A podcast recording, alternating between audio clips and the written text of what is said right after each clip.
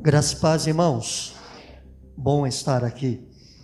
Foi o que os apóstolos Pedro, Tiago e João disseram a Cristo quando estavam com ele no Monte da Transfiguração, vendo a sua glória. Eles disseram: Bom é estar nesse lugar. Passamos três tendas: uma para ti, uma para Moisés e outra para Elias. Aí Deus bradou do céu e disse: Não tratem meu filho como tratariam os outros. Este é o meu filho amado, em quem me comprazo. Somente a ele ouvi. Nem Moisés, nem Elias se equiparam a ele. Ele é único acima de todas as coisas e somente a ele é dada toda a glória. E é por isso que quando a gente se reúne não pode haver atenção para mais nada. Na verdade, a nossa vida não deveria despender atenção para mais nada. E tudo deveria ser apenas objeto para nos fazer olhar para aquele que vive e reina para todos sempre. Mas estamos aprendendo. E certamente aprenderemos até o fim e entraremos na glória prontos para apenas contemplar aquele que é digno de toda honra e de toda exaltação. Irmãos, gratos a Deus por mais essa oportunidade de poder estar cultuando ao Senhor, estar reunido com os irmãos. Independente se hoje eu viesse pregar, eu estaria aqui para adorar a Deus juntamente com vocês, mas me foi dado de novo essa responsabilidade e a gente agradece ao Senhor por ela, sabendo que não somos capazes, mas o Senhor é tudo em todos. Então que a gente possa ouvi-lo e possa aprender e possa crescer na graça e no conhecimento dele. Queria que você abrisse sua Bíblia comigo na carta aos Hebreus, capítulo de número 11.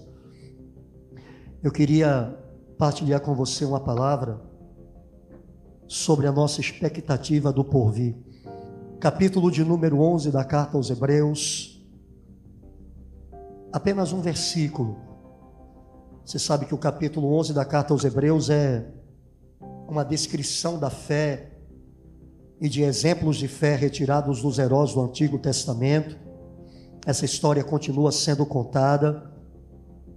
E essa história nos mostra que o principal objetivo da fé, diferente do que a gente ouve muitas vezes de púlpito, não é fazer com que a gente conquiste coisas da parte de Deus, mas é fazer com que a gente seja fiel ao Senhor, independente de circunstâncias, e fazer com que, consequentemente, a gente o agrade. A fé tem essa característica de ser aquele dom que Deus nos dá para podermos receber o que Ele nos concede em graça, mas a fé é principalmente para que a gente creia no Senhor, confie no Senhor, obedeça ao Senhor, seja fiel ao Senhor, independente de circunstâncias, apenas para glorificá-lo e agradá-lo. E então, dentro desses exemplos de fé que temos aqui no capítulo 11 aos Hebreus, nós temos uma descrição da fé de José. José, o filho de Jacó, José, aquele que se tornou o segundo homem mais poderoso da terra em sua época, José, que foi aquele que Deus usou para salvar o seu povo ainda em formação da morte da extinção por meio da fome que assolou a terra naquele tempo.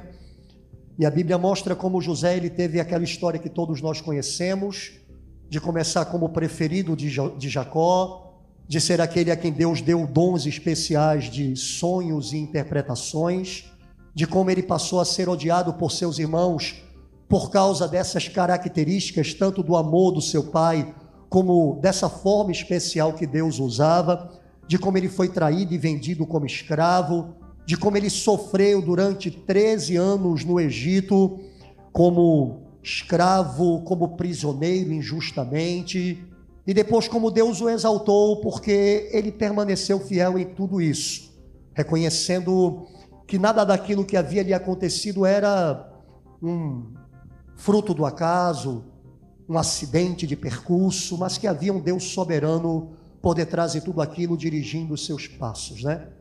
Quando a vida de José ela chega no ápice, né? Os seus irmãos eles reconhecem quem é Ele, e aí vão pedir a Ele que Ele não lhes faça mal por causa de uma suposta promessa que o seu pai havia lhe pedido para fazer antes de morrer, era uma mentira, somente para que José não se vingasse quando o pai partisse. José vai dizer palavras gloriosas, dizendo: Deixem disso, irmãos. Quem sou eu para fazer alguma coisa contra vocês? Vocês de fato intentaram mal contra mim, mas Deus reverteu o mal em bem para preservar vidas como hoje se vê. José tinha plena consciência de que todo aquele percurso doloroso era um caminho tortuoso de Deus para ele, sim, mas um caminho também de glória, porque toda coroa tem uma cruz que precede. E a gente tem que entender isso. Se a gente não entender isso, a gente vai desperdiçar os sofrimentos da vida. E sofrimentos não são para ser desperdiçados, eles são para ser vividos para a glória do Senhor. Então, aqui em Hebreus capítulo 11, apesar de tantas experiências gloriosas que José teve, a gente vai ver uma coisa aparentemente estranha como um exemplo da fé de José. Capítulo 11, verso 22, a Bíblia diz assim: Pela fé, José estando próximo seu fim, fez menção da saída dos filhos de Israel e deu ordem acerca de seus ossos. Amém? Irmão José tem certamente experiências de fé tremendas que são relatadas no livro do Gênesis. A gente vai ver José recebendo de Deus sonhos quanto ao seu futuro e crendo neles e esperando neles. A gente vai ver José mantendo uma fé firme diante de Deus, mesmo quando ele é traído e vendido como escravo.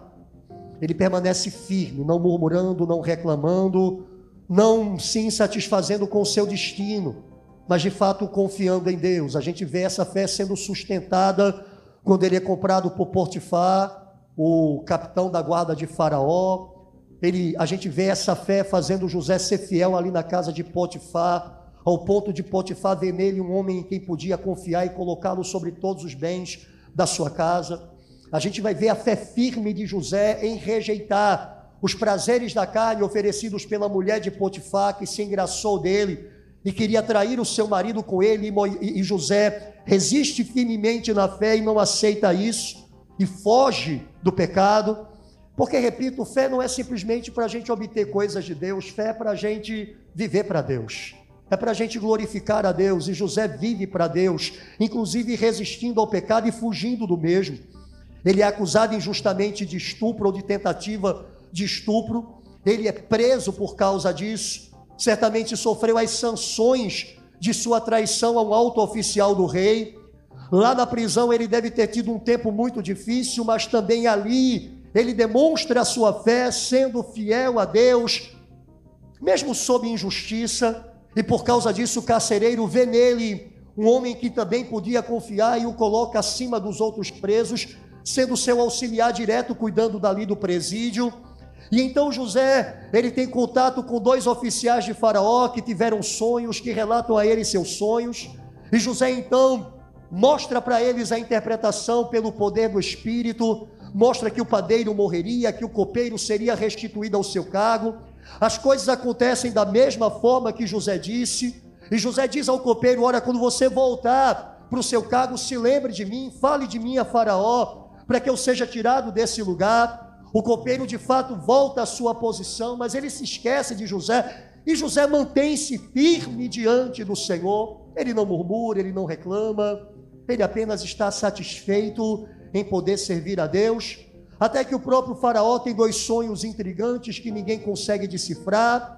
E Faraó está incomodado, e o copeiro então se lembra de José e diz: Quando eu estava preso, um homem ele interpretou meu sonho e também o do padeiro, e aconteceu exatamente daquele jeito. O padeiro foi morto, eu fui restituído, e certamente esse homem pode te ajudar.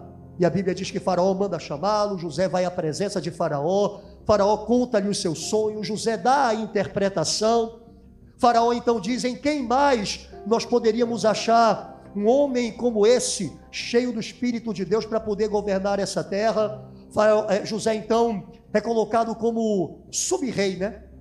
Faraó diz: Olha, eu só vou ser maior do que você quando eu estiver nesse trono. Mas quando eu não estiver nesse trono, você manda em tudo e você desmanda.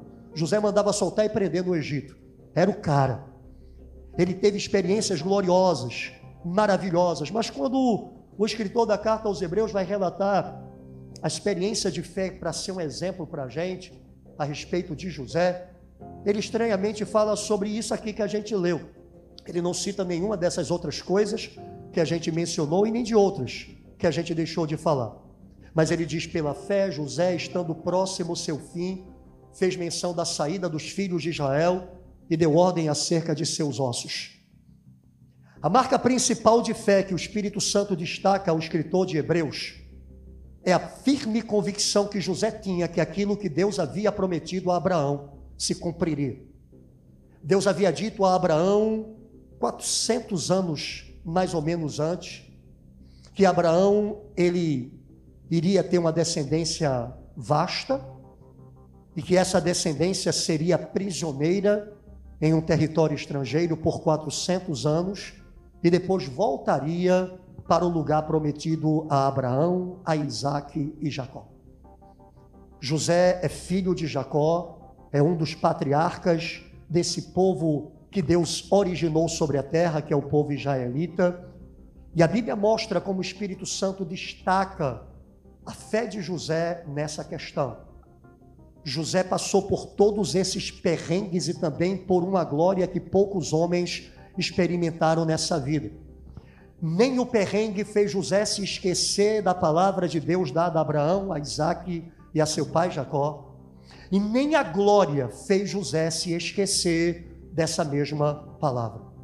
De maneira que José fez os seus irmãos prometerem que quando ele morresse e eles saíssem do Egito, eles levariam seus ossos para a terra que Deus prometeu.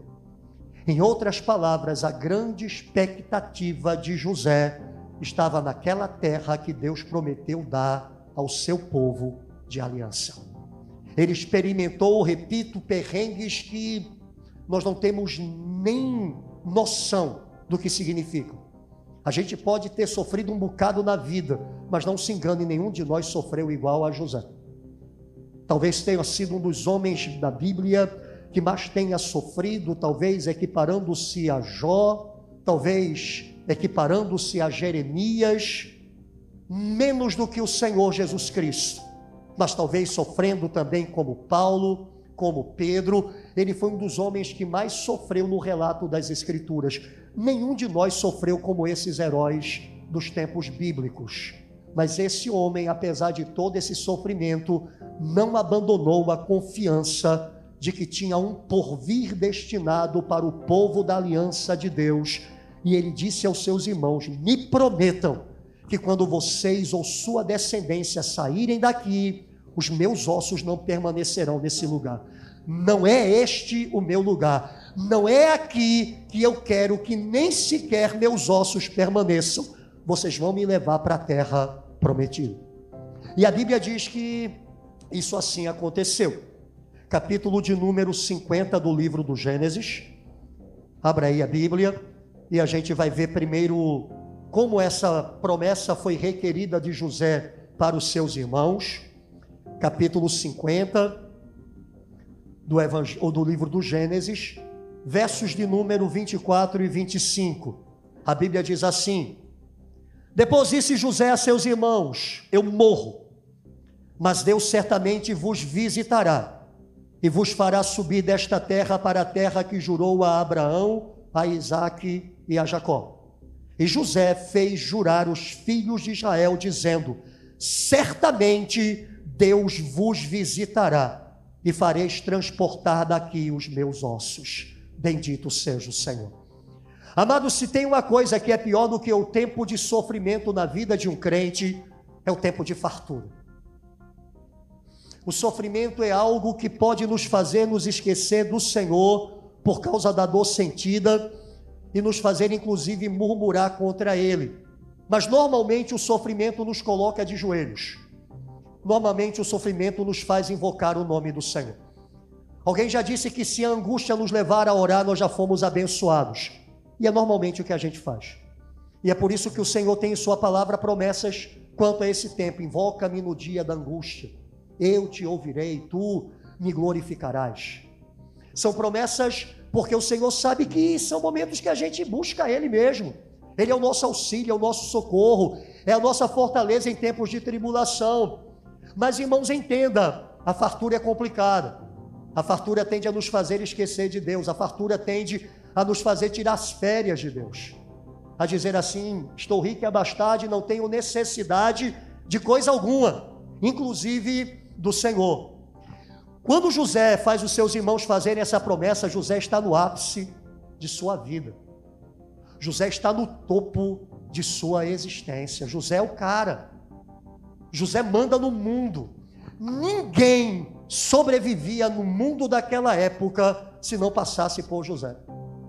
Os povos daquela região que estavam sob intensa fome eram os tempos das vacas magras do sonho de Faraó, onde toda a fartura dos sete anos anteriores simplesmente não eram mais lembrados, tamanha escassez, e todos os povos vinham ao Egito para comprar, e quem vendia era José. Foi José que fez com que o Faraó enriquecesse sobremaneira, se tornando o dono de tudo que havia no Egito, de terra, de homens e de animais, de tudo. Tudo era de Faraó, porque José traçou uma estratégia tremenda de administração dos bens que foram adquiridos durante os sete anos de fartura para poder suprir os sete anos de escassez. E tinha tanto no Egito que dava para os egípcios e dava para os outros povos. E o faraó enriqueceu, porque todo mundo tinha que ir para o Egito e quem vendia era José. Ninguém fazia nada no Egito sem a ordem de José. E é neste ápice, é nesta glória, é neste topo que José está preocupado de não permanecer no Egito.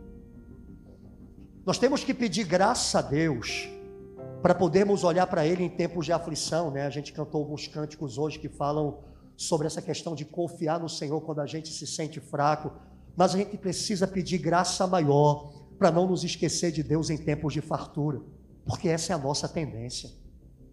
Quando a gente tem saúde, quando a gente tem dinheiro no bolso, quando a gente tem família ajustada, quando a gente tem casa para morar, trabalho para suprir, quando a gente está rico e abastado, a gente se esquece do Senhor. É por isso que a oração de Agur, lá em Provérbios 30, é uma oração que a gente precisa aprender a fazer. O rei Agur disse ao Senhor: Não me dê nem pobreza, para que eu não roube, e nem me dê riqueza, para que tendo tudo eu não venha negar o teu nome. Dá-me apenas o que eu preciso. Dê-me apenas o que eu preciso. Abu recebeu graça para perceber a maldade do homem, tanto num extremo da vida como no outro. Mas eu repito, o extremo da fartura é pior. E talvez seja por isso, irmãos, que o nosso Deus, em misericórdia, não nos permite chegar a alguns níveis de vida que nós gostaríamos. Alguns de nós temos sonhos, temos ambições, temos projetos, e alguns de nós nunca veem isso se cumprir. Às vezes a gente bate e diz: Poxa, por quê? Eu vejo Fulano, eu vejo Beltrano, eu vejo Ciclano crescer, aumentar, ser suprido, ser abastado, e eu estou sempre nessa do, da conta pela receita. Entra X e sai X. É só o que dá para viver. Talvez seja a misericórdia de Deus sobre a sua vida. Talvez seja a graça de Deus sobre sua vida. Porque talvez se você tivesse o que você espera, você se esqueceria do Senhor. E graças a Deus, porque Ele nos sustenta pela mão. Graças a Deus, porque Ele não nos solta na buraqueira para a gente crescer feito batata, mas Ele cuida de nós, Ele cuida da nossa vida. E Ele sabe como cuidar, irmãos. É por isso que a Bíblia diz que a gente deve ser grato em todas as coisas. A gente deve ser grato pelo perrengue, deve ser grato pela dificuldade, porque o Senhor está apenas nos dando algumas ferramentas para a gente permanecer ligado a Ele. E se Ele nos tem dado fartura, peça a Ele graça para poder permanecer fiel, porque é complicado, é difícil, né? E a gente tem que ter um coração agraciado para poder viver. Mas José, ele faz esse pedido exatamente nessa situação de vida ele estava no topo, mas ele recebeu graça para poder continuar desejando o que Deus desejava, esperando o que Deus havia prometido.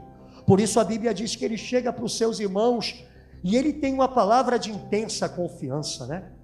ele diz: Depois disse José a seus irmãos: Eu morro, mas Deus certamente vos visitará e vos fará subir desta terra para a terra que jurou a Abraão, a Isaque e a Jacó. E José fez jurar os filhos de Israel, dizendo: Certamente Deus vos visitará e fareis transportar daqui os meus ossos.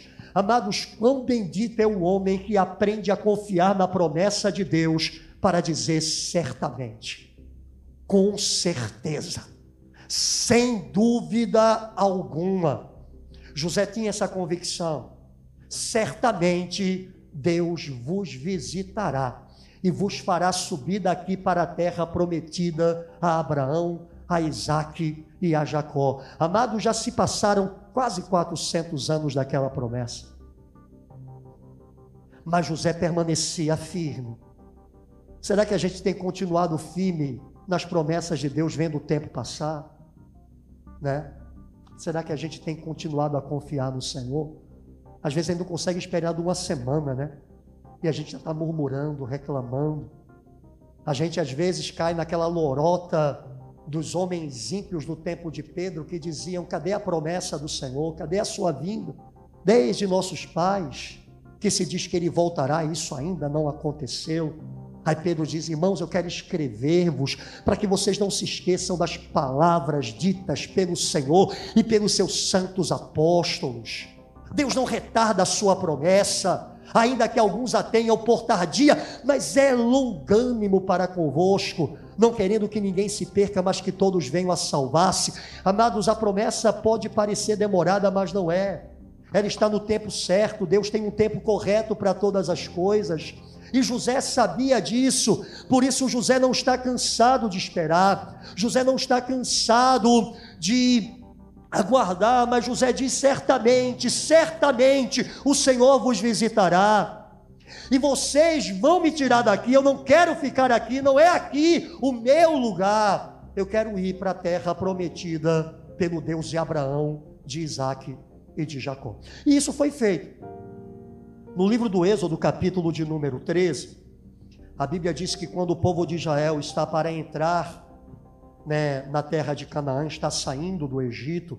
Capítulo de número 12 de Êxodo é o capítulo que mostra a Páscoa, quando o Senhor dá aquele sacrifício para os filhos de Israel fazerem, a fim de que o sangue do cordeiro imolado os livre do anjo destruidor.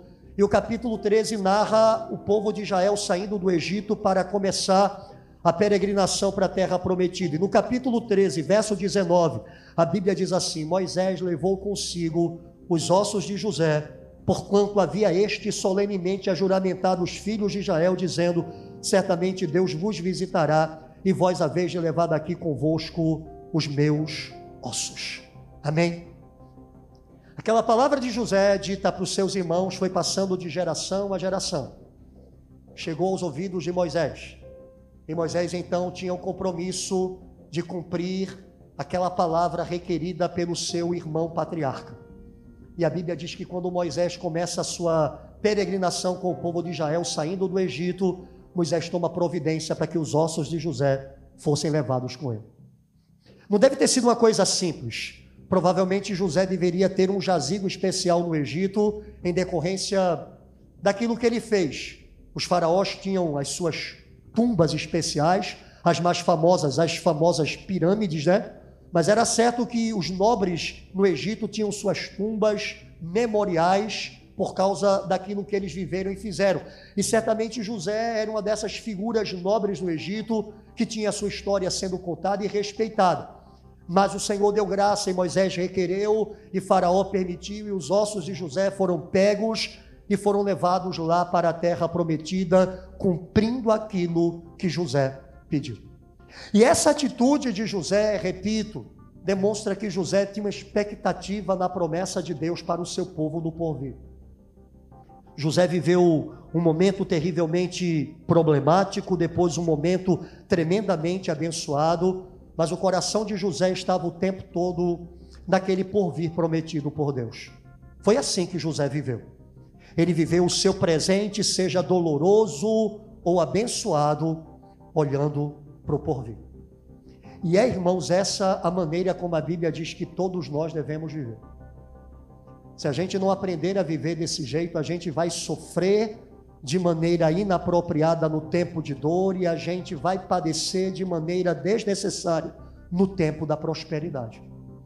O Senhor quer que a gente aprenda a viver tanto numa situação como na outra, mas a gente só tem um equilíbrio para viver essas situações quando nossa expectativa não está nessa vida, ou seja, naquele momento que a gente está vivendo, mas está naquela glória prometida pelo Senhor a tantos quantos creem nele.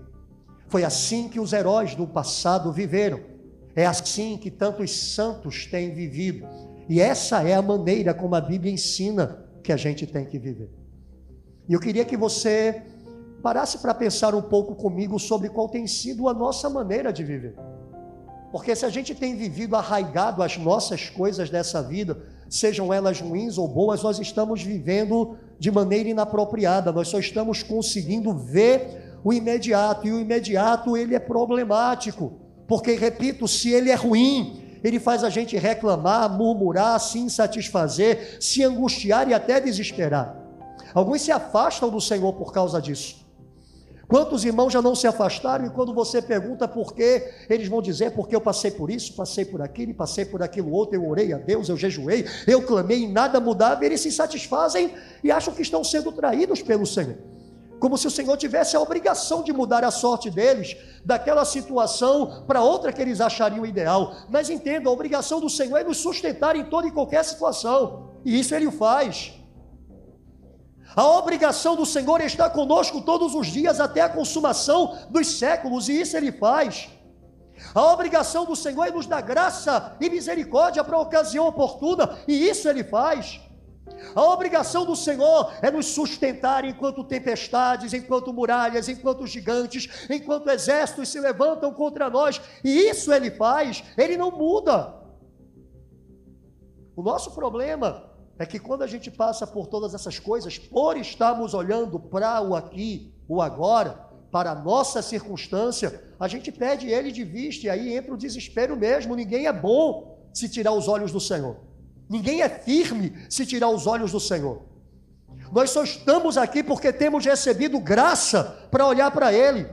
Olharam para Ele e foram iluminados, diz o Salmo 34. Seus rostos jamais serão confundidos, mas se a gente tira os olhos dele, a gente cai. Como Pedro, a gente começa a afundar. E é aí que a gente tem que aprender que a grande expectativa posta na palavra quanto à nossa vida é que a gente viva cada situação olhando para o porvir, para o que o Senhor tem para nós, porque se a gente olha para o agora, a gente tropeça e cai.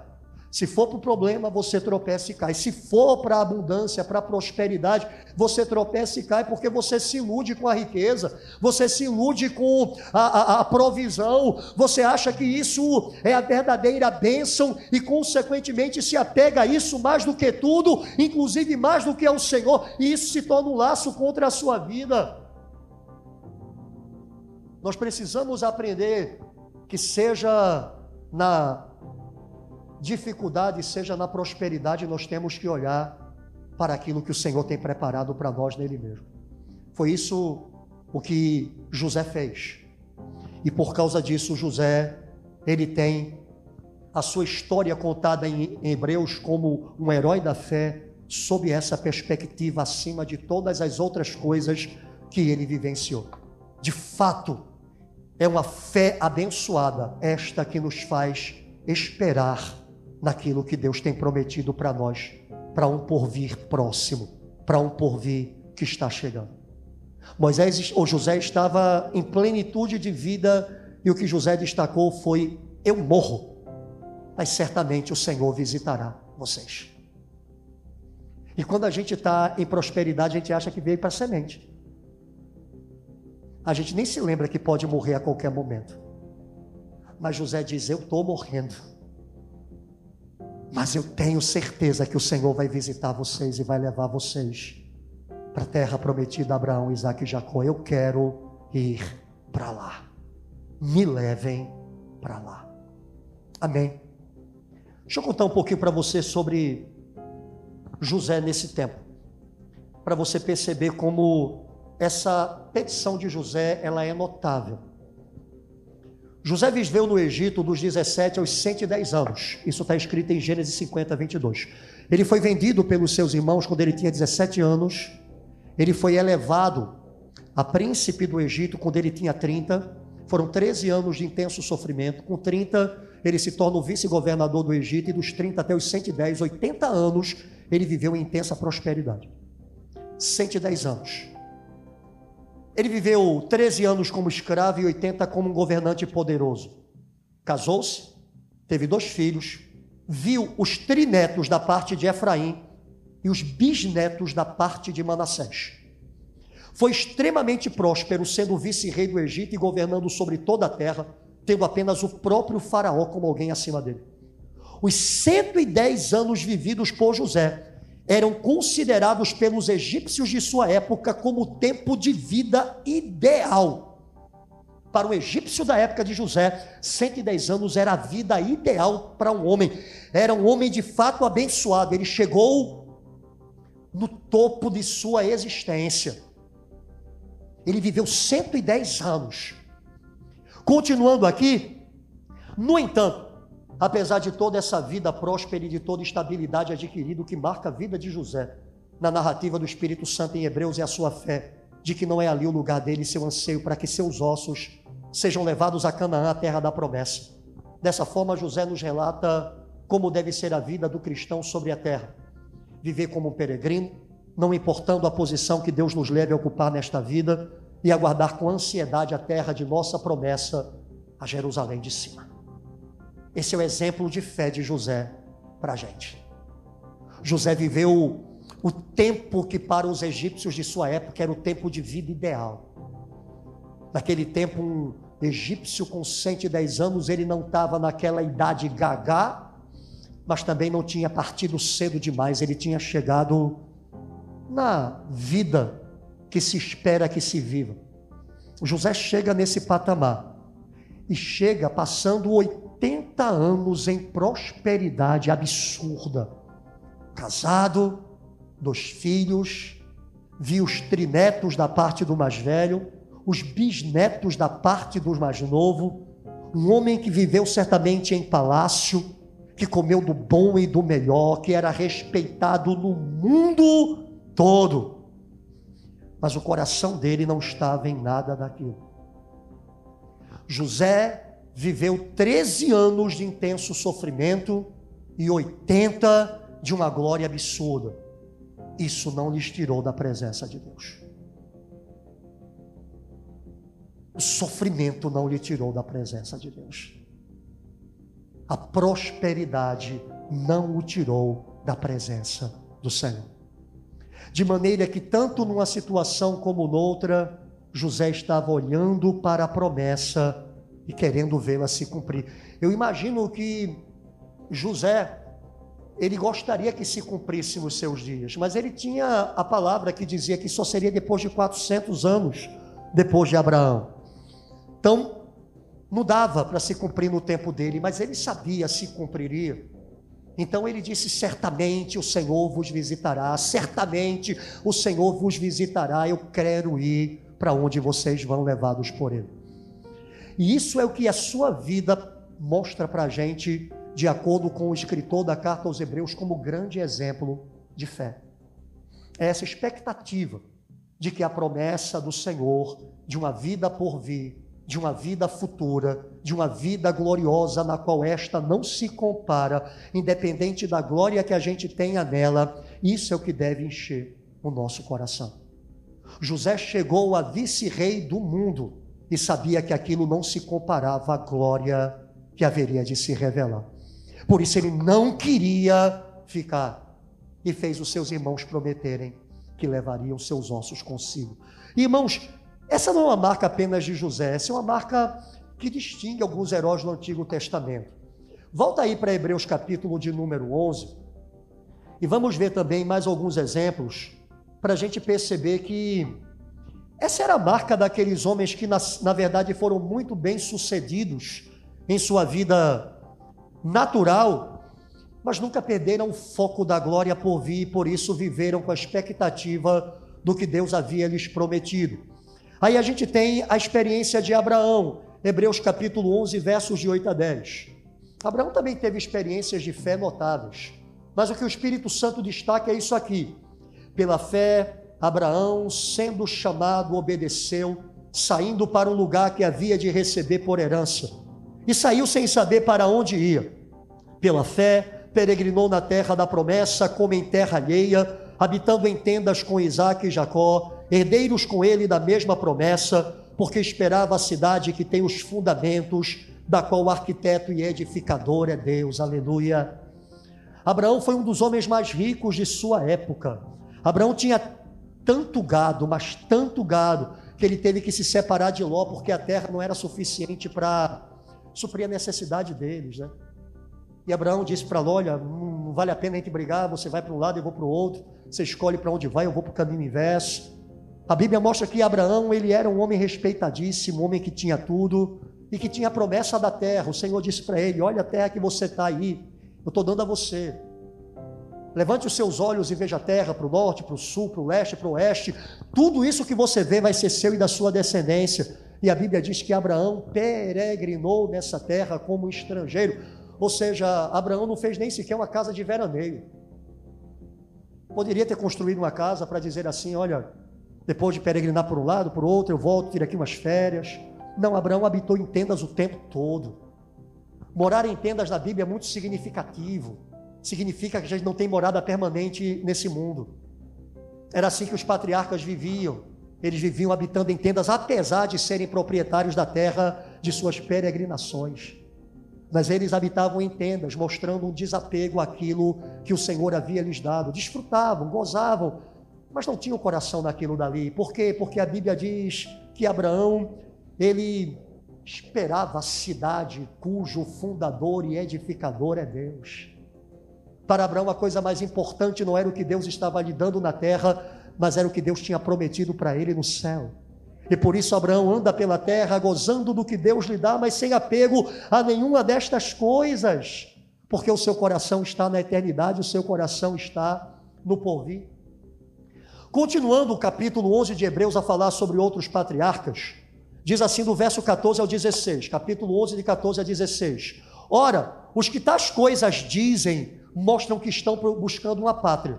E se na verdade se lembrassem daquela de onde haviam saído, teriam oportunidade de voltar. Mas agora desejam uma pátria melhor, isto é, a celestial. Pelo que também Deus não se envergonha deles de ser chamado seu Deus, porque já lhes preparou uma cidade, aleluia.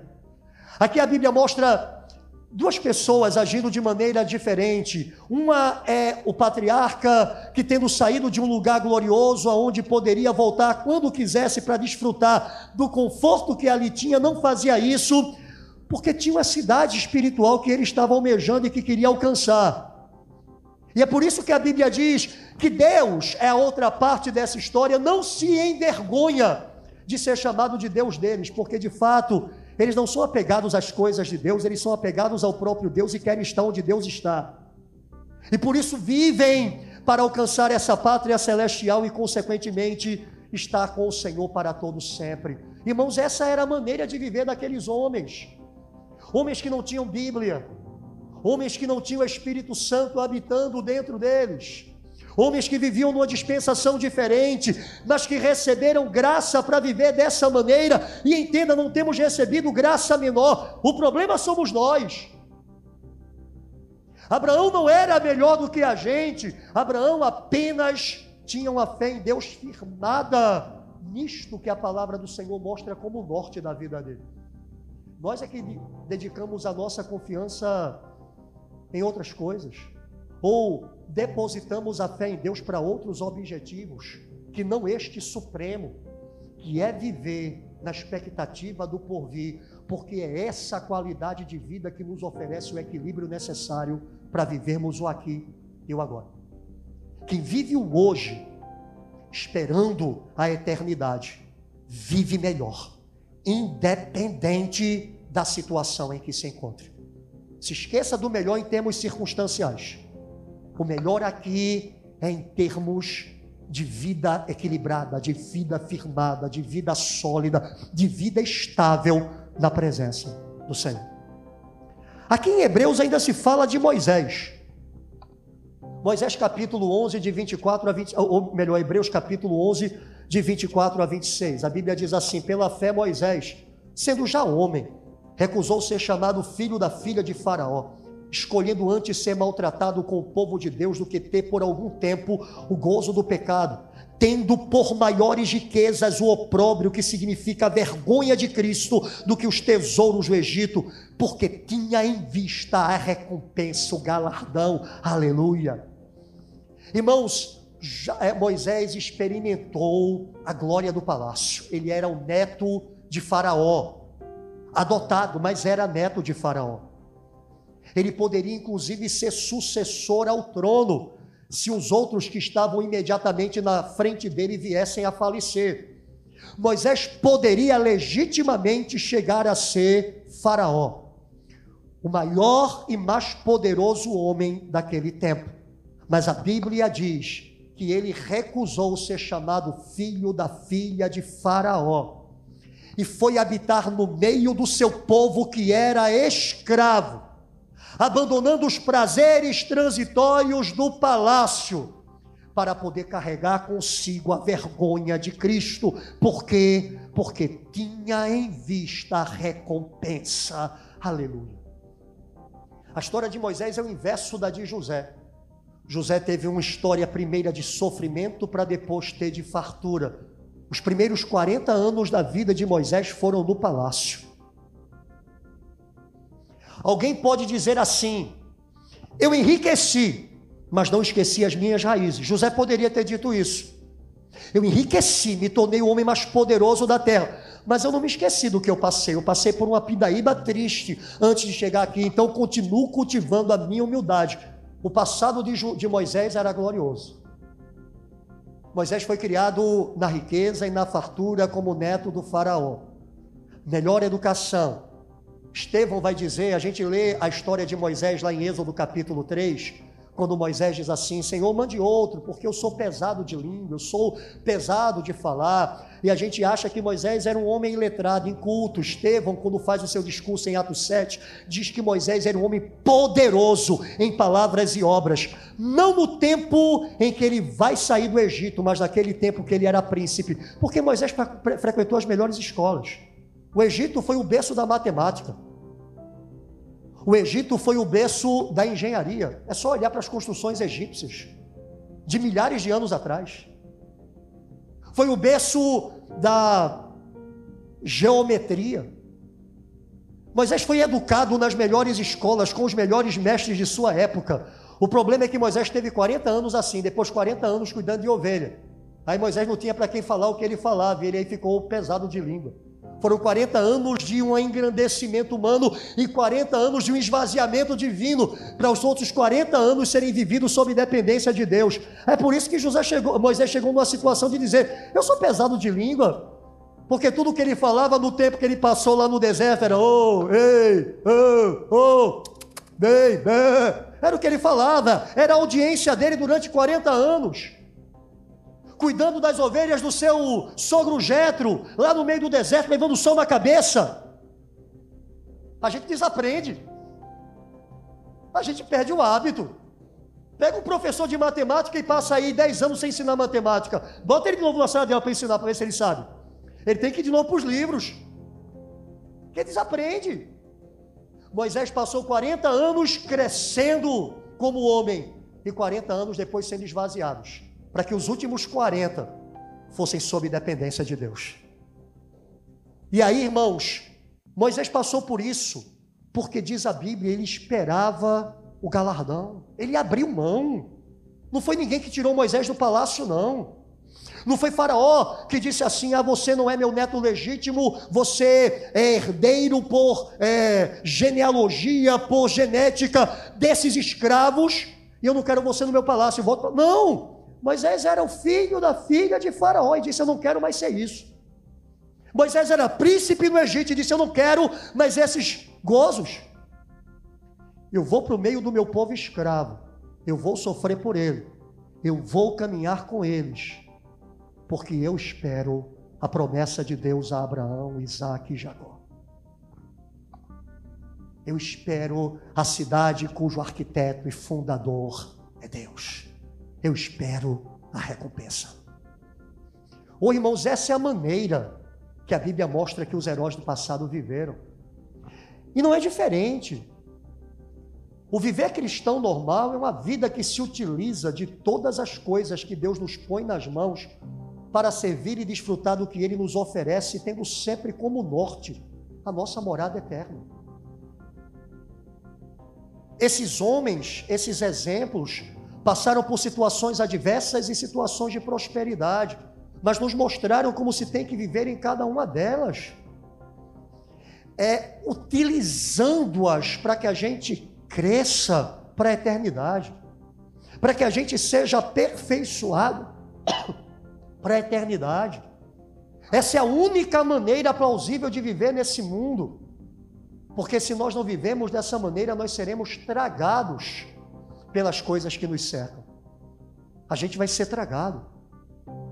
O apóstolo Paulo, falando sobre dois apóstatas de sua época, ele vai dizer: eles amaram mais o presente século do que a Deus. Amar, amar mais esse presente século é amar mais as coisas relacionadas a essa vida, sejam elas ruins ou boas. Elas acabam se tornando ídolos que a gente acaba se apegando e servindo e seguindo sem perceber, porque se torna um motivador da nossa vida. A gente passa a viver em função do sofrimento ou em função da prosperidade. Em função do sofrimento, quando a gente reclama, murmura, se angustia, se desespera, abandona a fé em função da prosperidade, quando a gente acha que agora não precisa mais de Deus e que agora a gente tem que aproveitar a vida e que a gente tem que gozar da vida adoidado, e a gente abandona Deus. Todas as vezes que a gente ama mais esse século, a gente abandona o Senhor. A única maneira da gente permanecer unido ao Senhor é a gente não amar o presente século. E só tem um jeito de não amar o presente século: é amar o século vindouro é o único jeito. E é por isso, irmãos, que a Bíblia está repleta de exemplos de homens e mulheres de Deus que viveram dessa forma, é a única maneira normal de viver. O nosso próprio Senhor Jesus, Hebreus capítulo 12, a continuação de Hebreus capítulo 11. Jesus suportou a cruz, suportou a cruz, não fazendo caso da vergonha. Por quê? por causa da alegria que lhe estava proposta. Foi assim que ele viveu. Foi assim que ele suportou a cruz. E entenda, ali estava o homem sem pecado. Ali estava o homem sem contradições. O homem sem incoerências. Ali estava aquele que nunca teve que lutar contra uma natureza perversa e pecaminosa. Que nunca teve que lutar contra um pecado interno, contra uma concupiscência mas a Bíblia diz que este homem perfeito suportou a cruz e desprezou a vergonha, porque tinha em vista a alegria que lhe estava proposta. E sabe qual é a alegria? Filipenses capítulo 2. Tende em vós o mesmo sentimento que houve em Cristo Jesus o qual, sendo em forma de Deus, não considerou ser igual a Deus, coisa que se devia pegar, mas esvaziou-se a si mesmo, assumindo forma de servo, e achado em figura humana, foi obediente até a morte morte de cruz. Aí a alegria, pelo que Deus o exaltou soberanamente e lhe deu o nome acima de todo nome, para que ao nome de Jesus se dobre todo o joelho nos céus, na terra e debaixo da terra, e toda língua confesse que Jesus Cristo é Senhor, para a glória de Deus, Pai, aleluia. Foi isso que ele orou em, João 17: Pai, eu te glorifiquei na terra, agora me glorifica com aquela glória que eu tinha antes de existirem mundos. A alegria proposta, a alegria do porvir, a alegria do que está lá esperando a gente como verdadeira vida, é assim que se vive. O meu Senhor viveu desse jeito. Abraão, Isaac, Jacó, José, Moisés viveram desse jeito. Paulo viveu desse jeito, e a gente acha, irmãos, que é possível viver uma vida cristã adequada amando este presente século. Não é.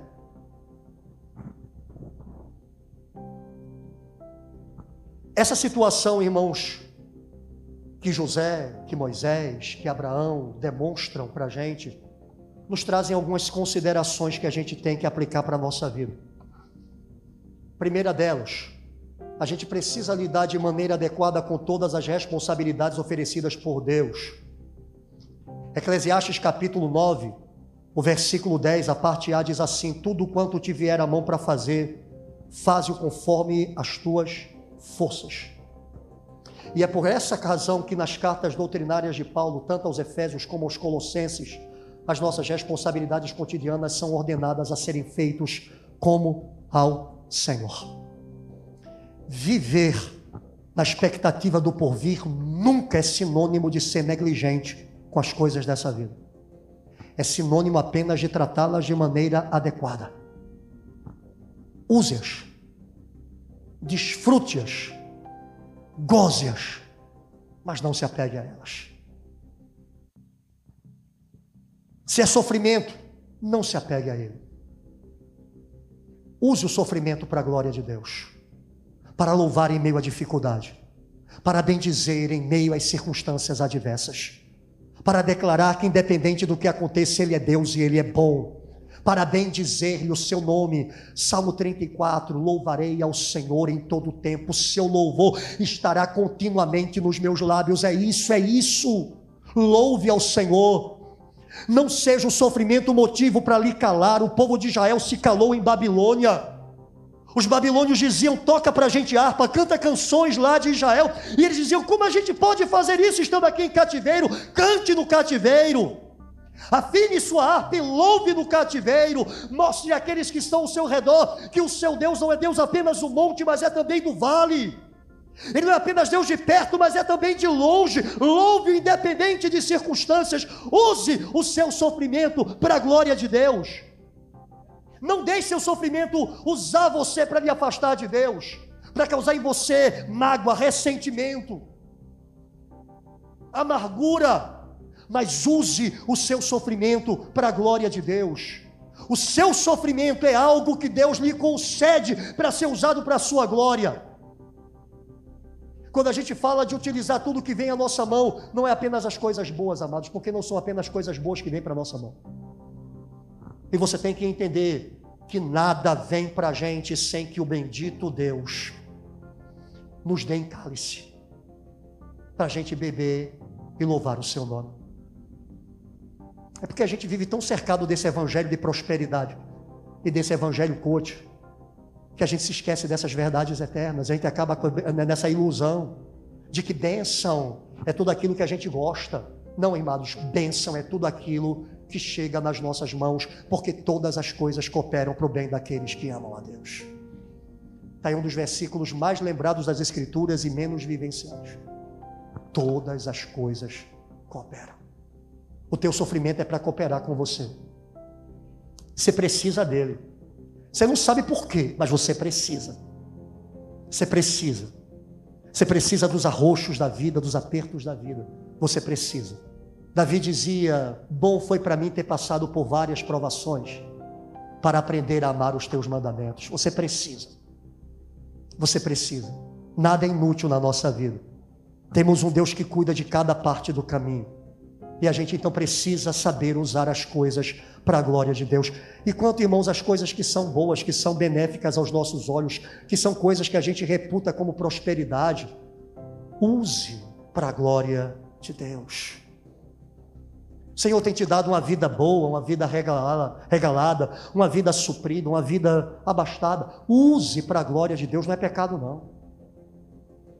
Mas se você colocar nisso o seu coração, o presente século tem se separado do Senhor. Use para a glória de Deus, não seja usado pelo dinheiro.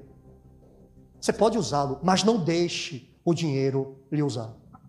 Não seja usado pelas riquezas. Não seja usado pela prosperidade. Ela vai querer lhe levar para longe de Deus. Ela vai querer tirar o seu tempo do Senhor para usufruir dos prazeres desse mundo presente. Não deixe isso fazer uso de você, da sua alma, mas use isso para a glória de Deus. use para a glória do Senhor. Segunda coisa, irmãos, é que a gente precisa desfrutar de maneira lícita de todas as dádivas que Deus nos concede para o nosso desfrute. Eclesiastes 9, verso 7, a parte A diz assim: Vai, vai, pois, come com alegria o teu pão e bebe o teu vinho com coração contente. A parte A do verso 9 desse mesmo capítulo diz: Goza a vida com a mulher que amas todos os dias da tua vida vã, os quais Deus te deu debaixo do sol todos os dias da tua vida vã. Não é pecado, repito, utilizar-se dessas coisas. A gente só tem que tratá-las equilibradamente. Não se apegue. 1 Coríntios capítulo 7, o apóstolo Paulo vai dizer: o que resta, o tempo se abrevia, o que resta é que aquele que é casado, que viva como se não fosse.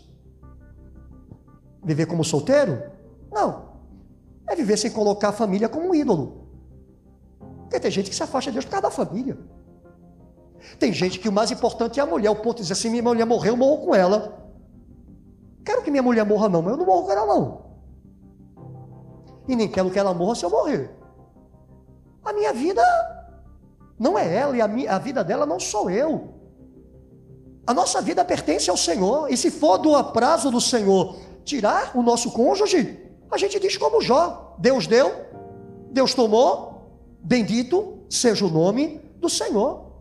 Tem gente que morre quando o filho sai de casa, quando a mulher ah, morre, quando o marido morre, quando o filho vai casar. Ah, acabou, acabou nada. Aquele que é casado viva como se não fosse.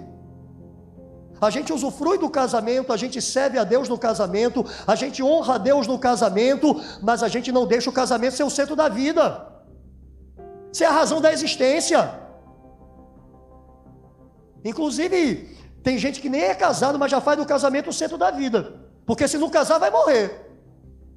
Nem casou, mas já coloca o casamento como uma grande ambição da vida, de modo que se não casar, a vida não serviu para nada. Não, filho. A nossa vida é muito mais do que isso. A nossa vida é Cristo. E consequentemente, Paulo diz: aquele que é casado viva como se não fosse. Aquele que se alegra com as coisas dessa vida como se não se alegrasse. Aquele que chora com as coisas dessa vida como se não chorasse. Aquele que compra como se não possuísse aquele que usa desse mundo como se dele não utilizasse, porque a aparência deste mundo passa. Em outras palavras, use, mas não se apegue. Tenha, mas não idolatre. Ganhe, mas não seja ganho por isso, porque dessa forma você se distanciará do Senhor. A gente tem que aprender a utilizar das coisas que Deus nos dá como bênçãos de maneira a não nos apegarmos a isso. Porque, irmãos, se a gente se apegar, se torna um laço, porque se for tirado, a gente cai. Né? É por isso que nada nessa vida é uma bênção, digamos assim, no pleno sentido da palavra. A Bíblia diz que há uma bênção que o Senhor dá que enriquece e não acrescenta dores. A única bênção que eu vejo se enquadrar nisto chama-se Cristo. Todas as outras acrescentam alguma dor. Trabalho é bênção? É. Pode ser tirado. Saúde é bênção? Pode ser tirado. Dinheiro é bênção? Pode se perder. Cristo é eterno. É a bênção que enriquece e não acrescenta dores. Aleluia. Não há nenhum ponto negativo na bênção que Cristo é. As outras coisas a gente diz, eu tenho, mas não sei até quando. Terceiro ponto, irmãos, para a gente terminar, é não se apegue a nenhuma dessas coisas em si mesmas. 1 Coríntios capítulo 7, de 29 a 31, que a gente acabou de citar aqui de cabeça, diz isto, porém, vos digo, irmãos, que o tempo se abrevia pelo que doravante, de agora por diante, a partir de agora, os que têm mulher sejam como se não a tivessem, os que choram como se não chorassem, os que se alegram como se não se alegrassem, os que compram como se não possuíssem, e os que usam deste mundo como se dele não usassem em absoluto, porque a aparência deste mundo passa. Amém. viva sem se apegar a nenhuma destas coisas. E por último, abençoados, a vida que espera a eternidade, a vida que se prepara para a eternidade, ela traz frutos muito específicos para a gente, que são de fato aquilo que Deus espera que a gente vive em si. Abra sua Bíblia comigo em 1 de João, capítulo de número 3. Capítulo de 1, 1 de João, capítulo 3. A gente vai ler do verso de número 1 até o verso de número 4.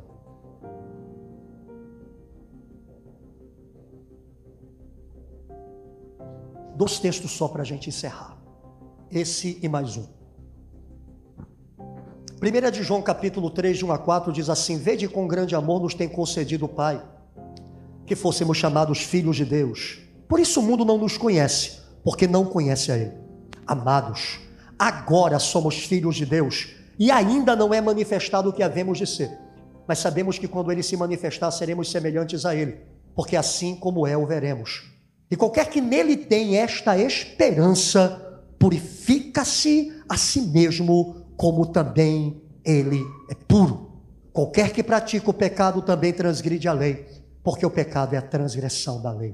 Irmãos, uma vida que espera no porvir é uma vida que se santifica no presente. Se você espera apenas nessa vida, seja ela no sofrimento ou na fartura, você vai se distanciar do Senhor sem sombra de dúvida. Seja pela murmuração que o sofrimento ele faz a gente fazer quando a gente está olhando para ele, seja pela negligência quanto à vida espiritual que a fartura nos concede quando a gente se concentra nela. Quando a gente se concentra na vida de Cristo e na nossa partida para estar eternamente com Ele, a Bíblia diz que a gente purifica a nós mesmos, assim como Ele é puro. Todo que nele tem essa expectativa, purifica-se a si mesmo, assim como ele é puro. Aí é quando você vai entender porque é que José negou a mulher de Potifar, porque José negou vingança contra os seus irmãos, por que José fazia isso? É porque José tinha uma expectativa de por vir todo aquele que tem essa esperança purifica a si mesmo, assim como ele é puro. Porque a gente vai se encontrar com aquele que é santo, santo e santo. Quando a gente procura desfrutar a Deus nas coisas que ele tem para oferecer, a gente não se lembra tanto da santidade dele mas, irmãos, quando a gente entende que o Senhor nos levará para junto de si, e a gente, consequentemente, sabe que esse é o nosso destino final, para uma hora que a gente nem imagina qual seja, porque a gente ou está indo, José disse: Eis que eu morro. Você tem essa consciência que você está morrendo? E que você simplesmente não sabe qual é a hora da sua ficha ser chamada? Você não sabe, eu não sei. A verdade é este que eu morro. E pode ser agora. O que impede? Alguém já disse que a única coisa que impede nossa vida de partir é a misericórdia de Deus que sustenta o fio da nossa existência. Irmãos, a gente morre. Eis que eu morro. É a primeira forma de eu me encontrar com o Senhor. E a gente não tem horário para isso acontecer. A segunda forma é ele vindo. E a gente também não tem nenhuma segurança de quando isso vai acontecer. A Bíblia diz que ele virá como ladrão de noite. Então, quando a gente entende que vai se encontrar com ele, e que esse é o grande fator da nossa vida, João diz: todo aquele que tem essa expectativa purifica-se a si mesmo, assim como ele é puro. Segunda de Pedro, capítulo de número 3. Segunda de Pedro, capítulo de número 3, Pedro está falando sobre a vinda do Senhor nesse capítulo. E ele diz assim, verso de número 11: